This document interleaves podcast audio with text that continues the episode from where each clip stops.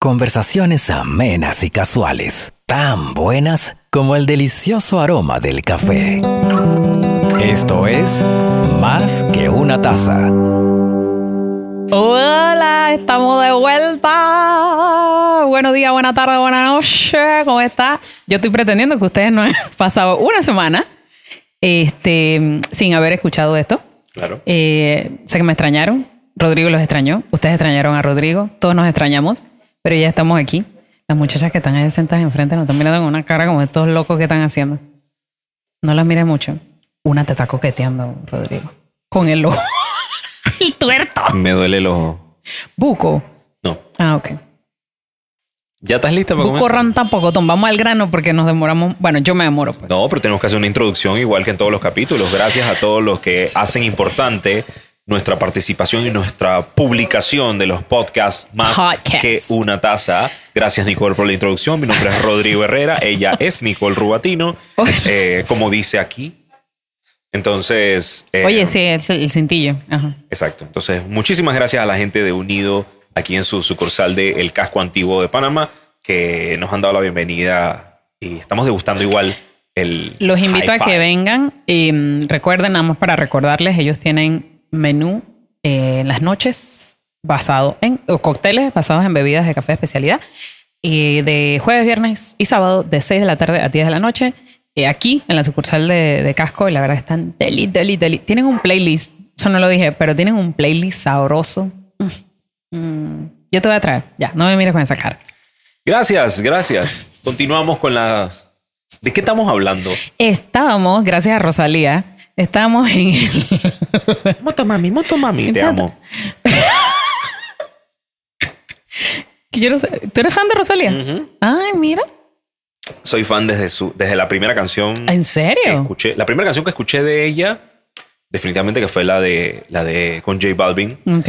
Eh, la escuché como no tienes idea. El Wow, siguiente año sacó una canción con Osuna que fue mi canción más escuchada de Spotify. Wow. O sea, yo por ti, tú por mí, yo por ti. tú Ay, por qué mí. O sea, lindo. sonaba horas en mi cabeza Ajá. y en mi playlist y todo lo demás. En verdad la disfruté mucho, me inspiraba mucho. Su letra no tenía nada que ver con lo que yo estaba haciendo, Ajá. pero eh, ese loop del yo por ti, tú por mí, Ajá. eh, me ayudó varias noches a crear cosas de esas noches inspiradoras. Oh, wow. Y estaba, lo tenía en loop. Bla, bla, bla, bla, bla, bla. Eso me hacía trabajar. bueno, si alguien Así que, conoce a Rosalía está escuchando Gracias. esto, Gracias, que le dé el mensaje. Y saludos a, a mi brother Raúl, el novio, o sea, mi friend. Ay, el novio es Raúl Alejandro. Sí. Ay, yo no estoy, yo no estoy enterada de nada de eso. Saludos a. Saludos Mira. al novio, dice. Mira, saludos a Raúl. Estuvo por aquí por Panamá hace poco. ¿Ah, sí? Ah. F. F de fosforito. Aquí- Ok, tenemos que aclarar Ay, que después de toda esta introducción, tenemos que hacerles saber que hoy estamos en la continuación Exacto. Parte 2. de nuestro abecedario, De, parte 2 de 4. de nuestro abecedario de las palabras complicadas del café que queremos que ustedes entiendan. Entonces, Exacto. Rosalía hizo un trend en TikTok. TikTok. TikTok. eh, que encontramos uno panameñizado Ajá, del que nos inspiró Saludos, Luis. que nos inspiró a crear esta toda esta información que tenemos que, ta- que también estamos dando información sobre cada una de las palabras no Sí. entonces vamos a fosforito Vamos a fosfo- fosforito. fosforito o fosforito No, fosforito. ok Que también le llaman soldado o soldaditos. Tú has visto en estos libros de café cuando sale como una plantita, viene como el tallito así, chin, chin, chin, y de repente en la punta hay como un granito de café. Nunca ¿Has visto esa visto, foto? nunca lo he visto. Eso es cuando germina ok el, el grano. Y a eso se le llama soldadito o fosforito. Cuando oh cuando germina así como la como el como el ya habíamos hablado de eso el experimento que te haces en la escuela con los granitos Ajá, ajá. Entonces, bueno, tú cuando ya eso empezó a agarrar sus raíces ahí, no sé qué, sale el tallito así verde bien cute y de repente en la puntita ves un granito de café antes de que eso se convierta en dos hojitas y luego pues Claro, toda la planta. claro. Eh, eso se le llama soldadito. Ahí es cuando haces el trasplante. Usualmente eso toma desde que lo siembras hasta que pasa eso son como, eh, creo que son como 15 días, un mes, una cosa así. Y ya después entonces lo, lo trasplantas. Y a eso se le llama fosforeto en la G. en la G. En la G te tengo una palabra bien especial. No es geli. No, No, ese no. no. es, ¿no qué? No ¿Qué iba a decir una, ¿Qué iba a decir? una palabra horrible. Ok, Uy. Ok, en la G, Ajá. mira que me acomodo. Giling Basa. Giling Basa es un procedimiento que se usa en Indonesia. Ok. Y eso quiere decir eh, descascarillado húmedo o lo que en inglés se conoce como wet hold. Ok. Em, no vamos a entrar en detalle mucho para no alargar esto, pero por temas regionales, ese es uno de los procesos que más se usa en Indonesia. Ok. Y para resumirlo rápido, es, tú agarras el café, lo meten en agua primero, lo lavan, le quitan la, la- el skin, ¿no? La parte más externa. Luego de eso van y lo secan. Luego vuelven y lo pasan por agua y vuelven y lo secan. Ajá. Oh. Ajá, ajá. Y eh, tiene unas notas muy particulares esa, esa taza, Eh, como de especias, eh, tabaco inclusive. Entonces, y cuando empecé a, a investigar de esto, me encantó de que solamente es en Indonesia. Eh, el, el café de Sumatra, por ejemplo. Entonces va a tener procesos como estos. Y se llama Gilimbasa, O sea, es un, es un proceso que se hace mayormente en Indonesia. Indonesia. Es correcto. Wow. Gilimbasa. Que, Y busqué en, YouTube cómo pronunciarlo para pronunciarlo bien, para no meter la pata. vamos a ponerlo en los, en los, ¿cómo se llama? En las etiquetas. Para ver si alguien que busque Gilimbasa le aparece. Gilimbasa. Oye, le aparece tú no este- sabes. Sí, porque lo vi fue en YouTube. Así Bien. que. mm. El siguiente es. H. ¿Qué tienes en H? H de Heirloom. Heirloom. ¿Qué, qué es Heirloom? Heirloom, que no me sé la, no me sé la traducción en español, la verdad.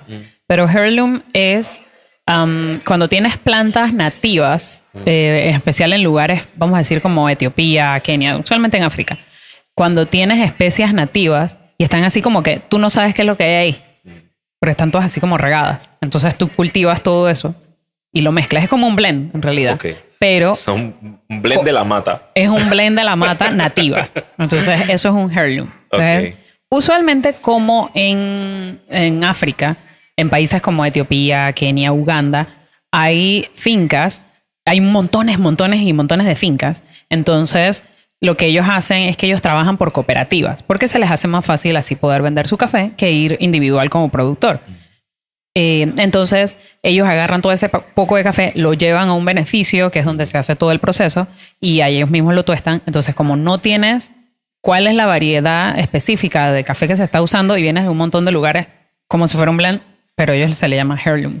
Súper. Entonces, súper. eso es un heirloom. Y eh, son especies nativas de la región, o sea, que han crecido ahí Perfecto. por mucho tiempo. Entonces no tienes como control ahí. Dice que en África, en, en Etiopía pasa mucho de que hay plantas así de café y tú vas caminando, o sea, eso no tiene dueño. La planta... Y la gente cosecha eso esa, está por esa ahí. por ahí. Esa- algunos sí, dicen, pero no, ellos tienen un, un, un control muy específico de, de cómo se, se cosechan y se producen esos cafés, ¿no? Digo, yo, yo Pero he visto. así, así, a lo- yo he visto en a lo palo de mango. En Costa Rica quizá yo no he visto cosas así, pero sí he visto como que, ok, una barriada, una casa, una tienda, otra casa, un cafetal, Un cafetal, una casa, casa, y así, ajá, o sea, sí. como si fuera un lote baldío en un barrio Ajá, aquí sí, en Panamá. más o menos. tiene un cafetal. Sí, sí. Entonces, esto. Yo por eso dije que voy a empezar con robusta. Alguien que me venda semillas de robusta para ponerla en mi patio. Don Yayo, Ah, don Yayo, ¿verdad? ¿Ve? hay que hablar con Don Oye, Yayo. don Yayo, voy a hablar contigo. Oye, y hay otra palabra que a mí me gusta mucho en, eh, cuando estábamos haciendo esta investigación Ajá. y es cuando escuches la palabra híbrido. Híbrido. ¿Qué es híbrido? Híbrido. Porque hay otra que es mutación. Ok. Ok, pero híbrido es cuando tienes un cruce de dos diferentes variedades de plantas de O sea, café. no es un blend. No, sino de la planta. O sea, tienes las dos. O sea, la mezcla esta es el- o sea, en la planta. pues. en la planta. En la planta, exacto. Entonces, eso es, eh, eso es un híbrido. como Por una ejemplo. naranja injertada. Ajá, algo así. Es algo así. Entonces, ejemplo, un pacamara. El pacamara fue un híbrido creado en El Salvador en, cuando mezclas pacas con maragogipe. Ah. Ajá, ese es el pacamara. Entonces tomaron, el maragogipe tiene, creo que es el maragogipe, el que tiene casi el mismo tamaño del pacamara en el grano. Eh, pero bueno, se hizo este híbrido. Eh, Timor es un híbrido entre robusta y arábica. Pero de nuevo, son cruces eh, entre dos especies diferentes o dos variedades diferentes. Y, y son variedades eh, creadas por el hombre. Puede pasar de ambas cosas. Puede pasar que el híbrido se haya dado de forma natural o que haya sido creado por el hombre, como es el caso del pacamar. Wow, qué locura. Yo la verdad es que para mí es sorprendente porque yo no tenía la menor idea. La primera vez que estuve en una, en una cata de café, em, recuerdo que habían como ocho tazas de un lado y ocho, y ocho tazas del otro. Y tú empezabas a probarlos y tú decías, uy, este sabe como a cerecita. Entonces este sabía como a, como a eh, mandarina o cítrico. Y de repente el tercero dije, era mi primera cata, era como, este me sabe a los dos.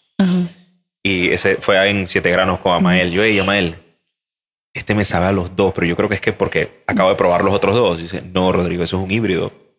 Es los dos juntos. Ah. Yo dije, o sea, Ah, ya. eh, realmente tú te das cuenta de este tipo de experimentos que, o sea, vienen desde la mata. No, Sí, no- no- habría. Entonces, para que eso hayas notado esos sabores, el tostado de ese tiene que haberse. O sea, no, no puede haber sido igual, tiene que haber sido una mezcla. Yo no sé de tostado, pero. eh, tiene que haber sido una mezcla del tostado de los dos. O sea, eh, ellos tienen que haber calibrado eso muy bien para que tú hayas podido notar o, o diferenciar esas notas de los anteriores en ese híbrido. Porque el híbrido va a tener características completamente, o sea, va a ser una mezcla Exacto. de los otros atributos. Así Exacto, como habíamos hablado de, exacto, lo- de- de los tres atributos que tiene el- la cata, Exacto. pues va a ser, debería ser diferente porque es una mezcla de los dos. Ajá, exacto. exacto. Wow. Pero sí, eh, eh, eh, entonces, claro, cuando tú empiezas a, a aprender cuáles son híbridos, te puedes ir aprendiendo también am, cuáles características va a tener un café. Entonces, si dices, bueno, el package es de esta forma y el Maragogipe da esto, eh, un híbrido puede trabajarse de esta forma, ¿no? Eh, así que eh, eso es un tema bien interesante cómo se ha ido experimentando. Y los híbridos se dan cuando son hechos por el hombre, se dan principalmente para aprovechar el terreno, porque quieres probar, quieres lograr cafés que puedan resistir eh, hongos y demás, ¿sabes? Que sean resistentes a bacterias y pestes, pues. Entonces eso es eh, muy interesante en los híbridos. Me están mirando mucho y me da me me da miedo porque Qué yo no tengo público. Qué intensidad. Sí, exacto. ¡Qué intensidad! ¿Qué dice ah, la perdón, palabra? intensidad. La siguiente palabra es intensidad.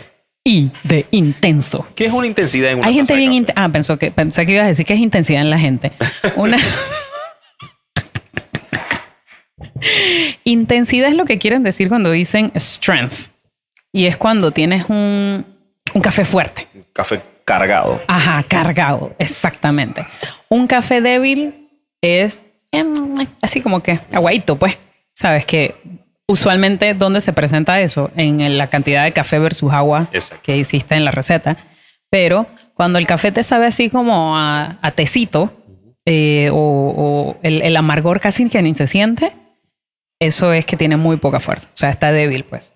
O que tiene poca intensidad. Y luego cuando tienes un, por ejemplo, un espresso, que además de tener bastante cuerpo, vas a tener una intensidad bastante fuerte porque la cantidad de agua versus café que hay en un espresso, pues, sabes, ¿no? Em, así que eso es intenso. Entonces, cuando usted pruebe su café y usted lo siente así como que, mm, que te despertó, lo más seguro es que está intenso. Igual que la gente en la calle cuando no sabe manejar. Yo siempre Yo- tengo que soltar mi comentario. Ustedes ríanse y disfrútenlo. disfrútenlo. Ay, no sea así. Siguiente, si- bueno, tengo algo sin, sin, sin ninguna explicación porque pues late. ¿Tú sabes qué es el L, latte? Claro. ¿Qué es un latte? Pero explícale a la gente. Ay, era así que... el- Oye, un latte. ¿para qué? Ay, tú sabes que estabas leyendo, por cierto. Ajá. El latte se creó porque a la gente no le gustaba mucho el amargor del café. Y entonces dijeron, dije, oye, ¿cómo, ¿cómo suavizamos esta cosa? Pues. Y le empezaron a echar leche caliente. Ok. Em, y de ahí entonces se creó el latte. Pero pues eso lo hicieron en México. Así No, como. no sé, "Ay, ¿por está, qué? Está muy intenso tu café. Te pongo lechita. Lechita, ¿no? No, no. ¿Latte? No me. Latte. Ah, de ahí venía el chiste. Ps. Saludos a mis amigos chilangos que ven el podcast. Sí, tenemos más internacionales. Te prometo que eso va a pasar. Ah, ok, gracias. Sí, por favor.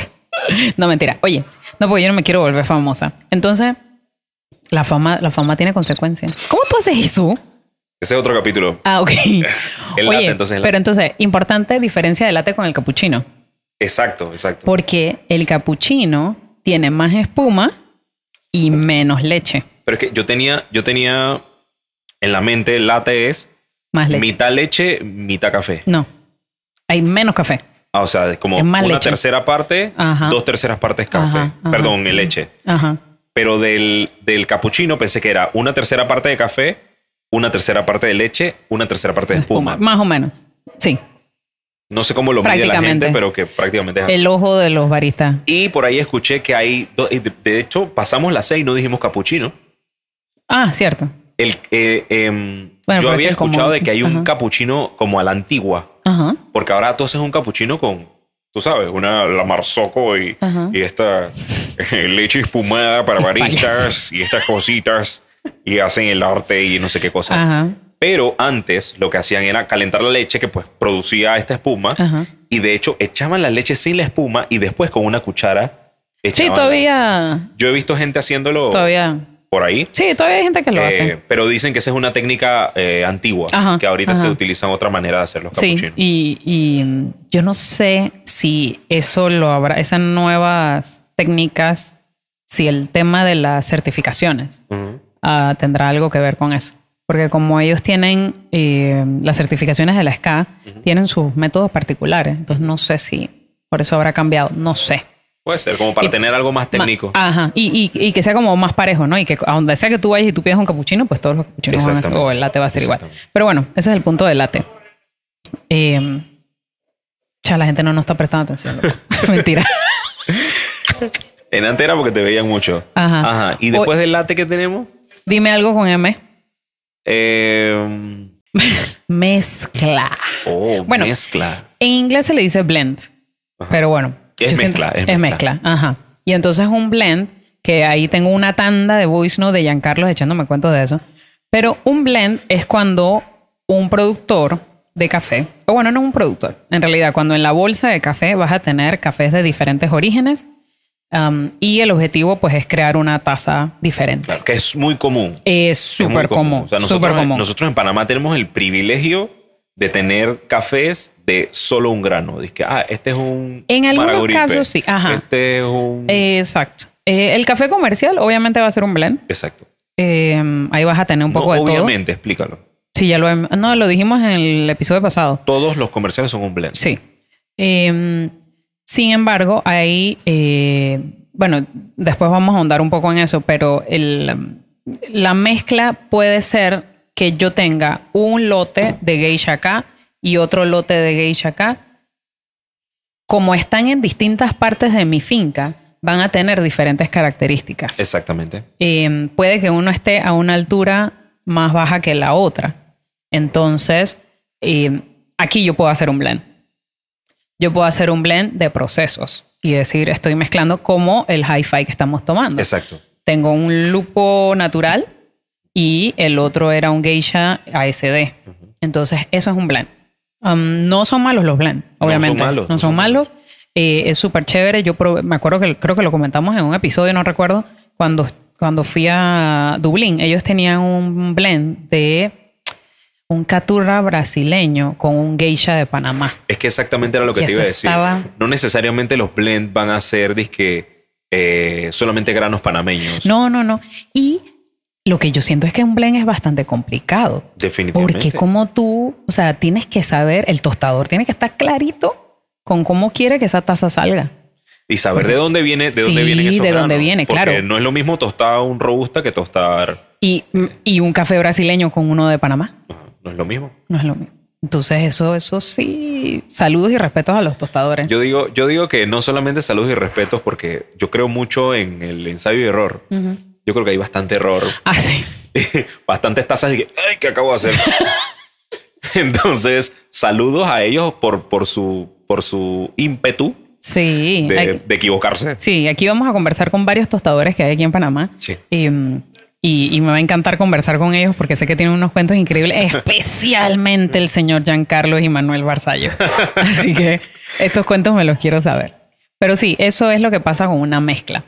Y por ahí mismo, muy conectado con eso, viene un microlote.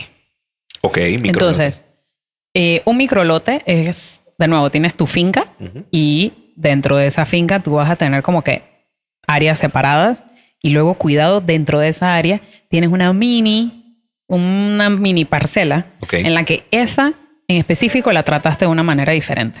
Entonces eso es un microlote. Muchos de los cafés que van a la competencia de Best of Panama, que lo hablamos en el episodio pasado, eh, son, vienen de microlotes. Ok. ¿Y eso qué va a provocar? Que como le metiste bastante cariño a ese espacio, ese precio va a ir un poco más hacia Más arriba. Ujú. Pero eh, estás garantizando calidad, cuidado, eh, ¿sabes? O sea, esos cafés, usualmente esos cafés van a tener un puntaje bastante alto. Y van a ser escasos. y van a ser escasos. Exacto. Entonces, cuando de nuevo usted escucha por ahí, eh, no, pero es que este café, esto es un microlote de la finca, no sé qué cosa, abrácelo. Sí. Abraza, mire, usted lo que va a hacer es lo siguiente. Usted, usualmente esto va a pasar, por ejemplo, en Mentirita. O en cualquiera de los coffee shop, aquí en Café Unido también. Y usted agarra la bolsa y cuando le digan es que no, eso es un microlote de la finca, no sé qué cosa. Usted agarra la bolsa y usted se la pega hacia el pecho. Y usted cierra los ojos. Y usted cierra los ojos. Y usted diga, gracias Señor que nos bendice. Con este, con este tesoro. Gracias, muchas gracias. Voy a probar este delicioso café que me lo merezco. Dígase así, me lo merezco. y usted, y usted va y usted hace ese café en su casa, ¿oyó? Y después me da las gracias. Y lo disfruta. Y lo disfruta. Entonces, eso es un microlote. Importante. Genial. ¿Te la gozaste? Sí, me encanta. Qué bueno. ¿Cuánto Me tiempo encanta. tenemos? Eh, todavía tenemos como unos... Ah, ok. A ver. Cuatro minutos. Rodrigo, ¿cómo tú definirías molienda? Bueno, molienda para mí, que de hecho soy fanático de cambiar molienda constantemente ¿Ah, para sí? probar. Sí. Eh, A mí Yo- me da miedo salirme a veces del rango que yo tengo. claro, porque estás buscando la taza perfecta. Ajá. Pero la, la idea es la birria. Sí, sí, sí. Equivocarse, tratar Sí. de, de que, de que las cosas me pasen. De hecho, hace poco estuve, estuve probando unos cafés que tenía guardados hace tiempo, ¿te acuerdas? Ah, sí. sí, Y entonces habían unos granos que ya estaban un poquito trunky. Ni, ni muy, muy, ni tan, tan. Ni muy, muy, ni tan, tan. Entonces, Ajá. estos, estos estaban un poquito densos y tuve que como que darle más fuerte y quedaron, quedaron piezas, o sea, quedaron pedazos. No, no, no, Ah. quedó, no quedó polvito. Así que como lo vi así, pues decidí hacerlo en prensa francesa para ver qué pasaba. Ok, Y por primera vez hice un geisha en prensa francesa. ok. Así que la molienda, Ajá. lo que a mí más me gusta es que varía como los métodos cuando los utilizas. Porque Exacto. definitivamente que si tienes un- una molienda más grande, eh, pues la infusión va a ser menor. O sea, el, el tema de, de- O sea, va a salir más... Menos cuerpo, pues, si utilizas una molienda grande. Bueno, depende Por del eso. tiempo en el que, Es del que, por, tiempo es que se por eso mantenga. digo, esa es una de las, como de las trilogías de... co- Yo digo trilogía porque en fotografía hay una trilogía de Ajá. cosas para la cantidad de luz que entra a la cámara. Ajá. Eh, pero es... Él va a hacer un podcast de fotos. Ajá. Yo puedo. De hecho, mejor un canal de YouTube Para ser youtuber. or YouTuber. Ajá. original. La cosa es que la molienda es divertida, mucho más esto. Fin Sí, semana. puedes jugar bastante con eso. Eh, hablando de jugar, hay juguetes. Molienda es el tamaño, Hay ¿no? juguetes bien interesantes de molienda. sí, sí, sí. Bien interesantes. Saludos a mi amigo July. Ay. A mí me encanta que aquí mandamos saludos como si fuéramos un programa de radio. Sí. Oye, y antes que ya terminar con la M, mutación. Hace un rato hablamos de híbrido. No es lo mismo mutación. No es lo mismo. Ok. Una mutación es cuando una planta desciende de otra variedad, pero tiene ciertas diferencias físicas. O sea, cuando van a hacer el estudio de ADN, es una planta muy parecida a otra y que por lo tanto desciende o tiene una mutación de esa original. Se hacen estudios de ADN. Sí, por Ya, supuesto. Te, estás yendo a otro. Sí, eh, pero eso tiene otro nombre, no es, o sea, es de- no sé si, no sé cuál es el nombre científico, pero se hacen estudios para saber, ¿sabes, no? Genéticos de, de dónde viene esta planta, pues. Entonces, por ejemplo, el bourbon es una mutación del típica. Ah, ¿en serio? Ajá. Entonces, recuerden, el híbrido era cuando agarrabas dos variedades y las mezclabas. Ajá. En la mutación ocurre naturalmente. Entonces, el bourbon es una, es una mutación del típica eh, y el pacas es una mutación del bourbon. Wow, o sea, nos estamos yendo bien técnicos. O sea, Sí, pero... alguien, alguien a tomar la taza jamás va a escuchar mutación. Tranquilos. No, pero nada más para que sepan, cuando estás empezando a estudiar de esto, la diferencia entre híbrido y mutación. Porque cuando, Ok. cuando empiezas a leer de las variedades, las diferentes variedades, te dice que tal variedad es un híbrido y después pasas a otra, que tal variedad es una mutación. Entonces a veces no se entiende, pero es que es mutó solo en la naturaleza. Exacto. O sea, su origen es otro grano. otra no planta. necesariamente Ajá, otra variedad. fue alterado. ok. Exactamente. Listo. Eso es mutación. Ay.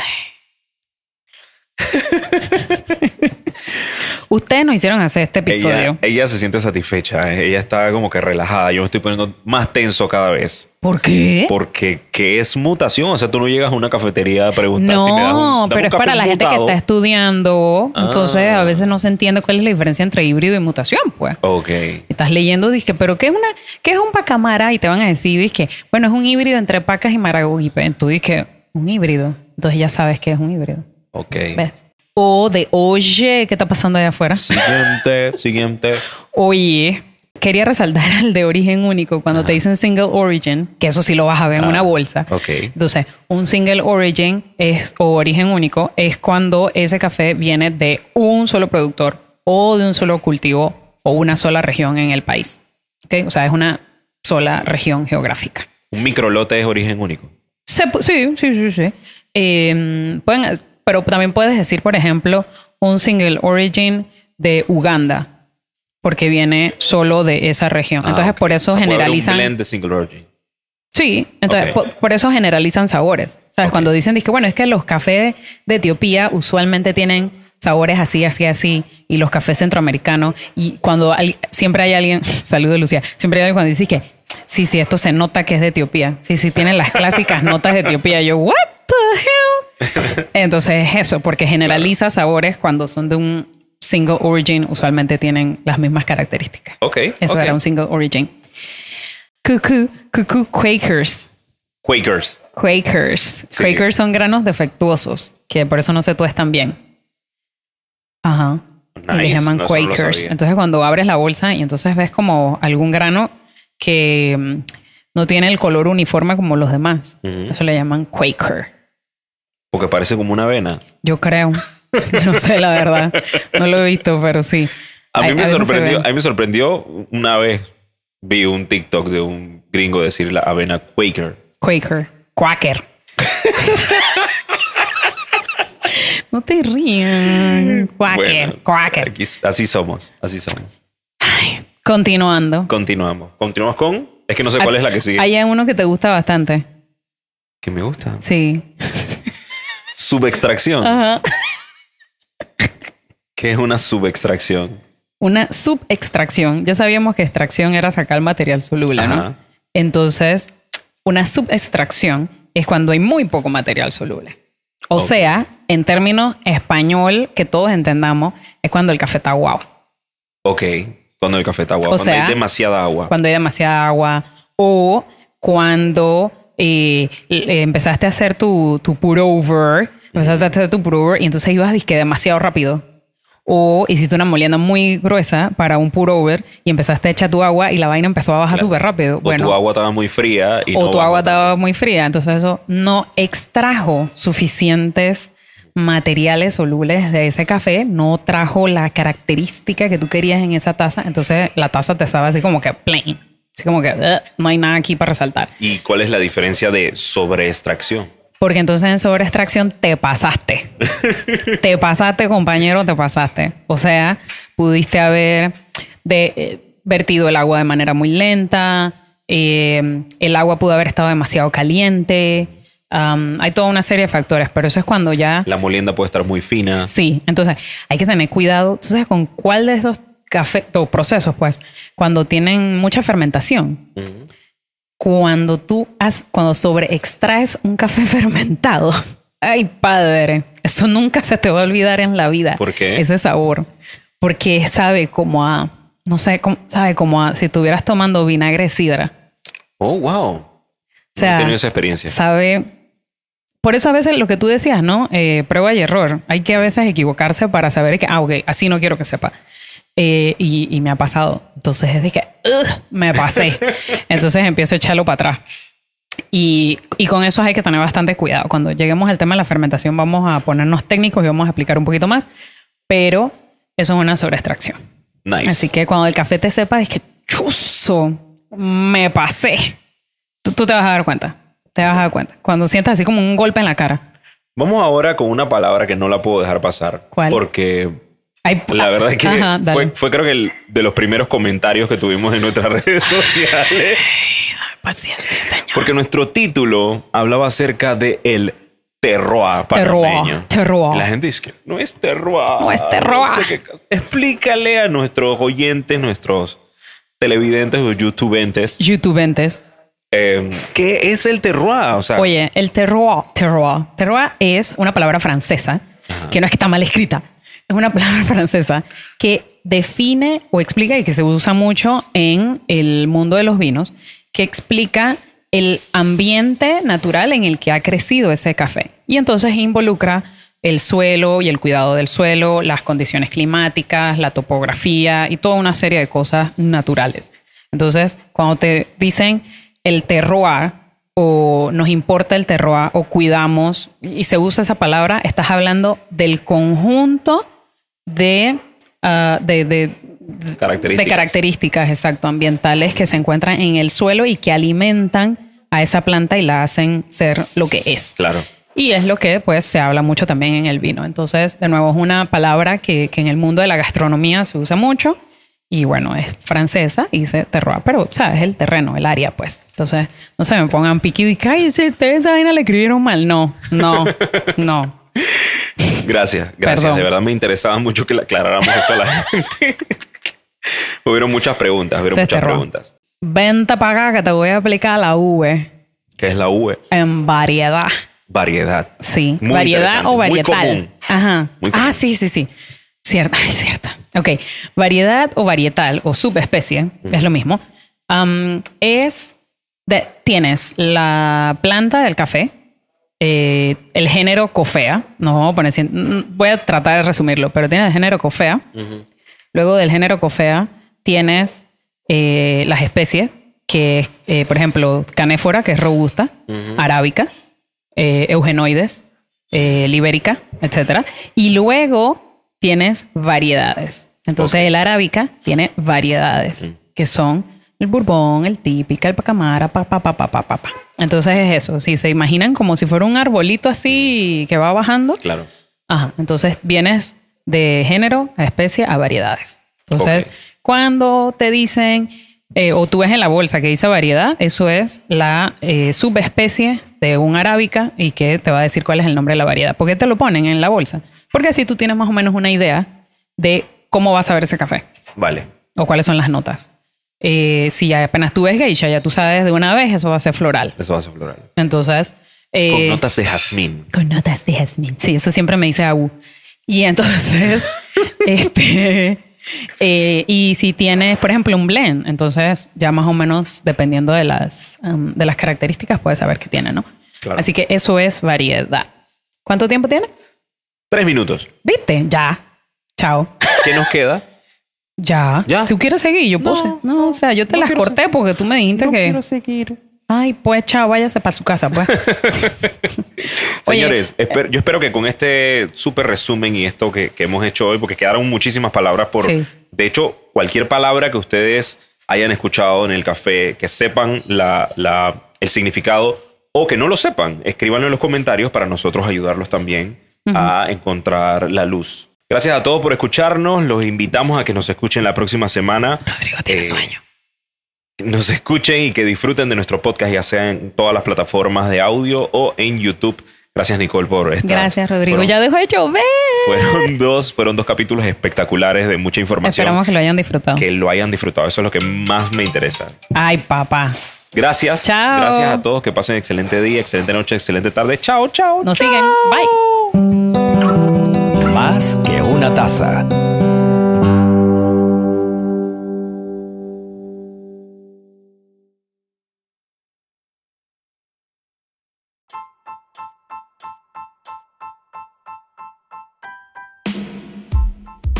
Gracias por escuchar Más que una taza. Si disfrutaste de este episodio, te invitamos a que le des like y lo compartas con tus amigos. Suscríbete para enterarte de lo último en cafés de especialidad. Puedes seguirnos en todas las redes sociales como arroba más que una taza. Gracias de nuevo. Hasta la próxima.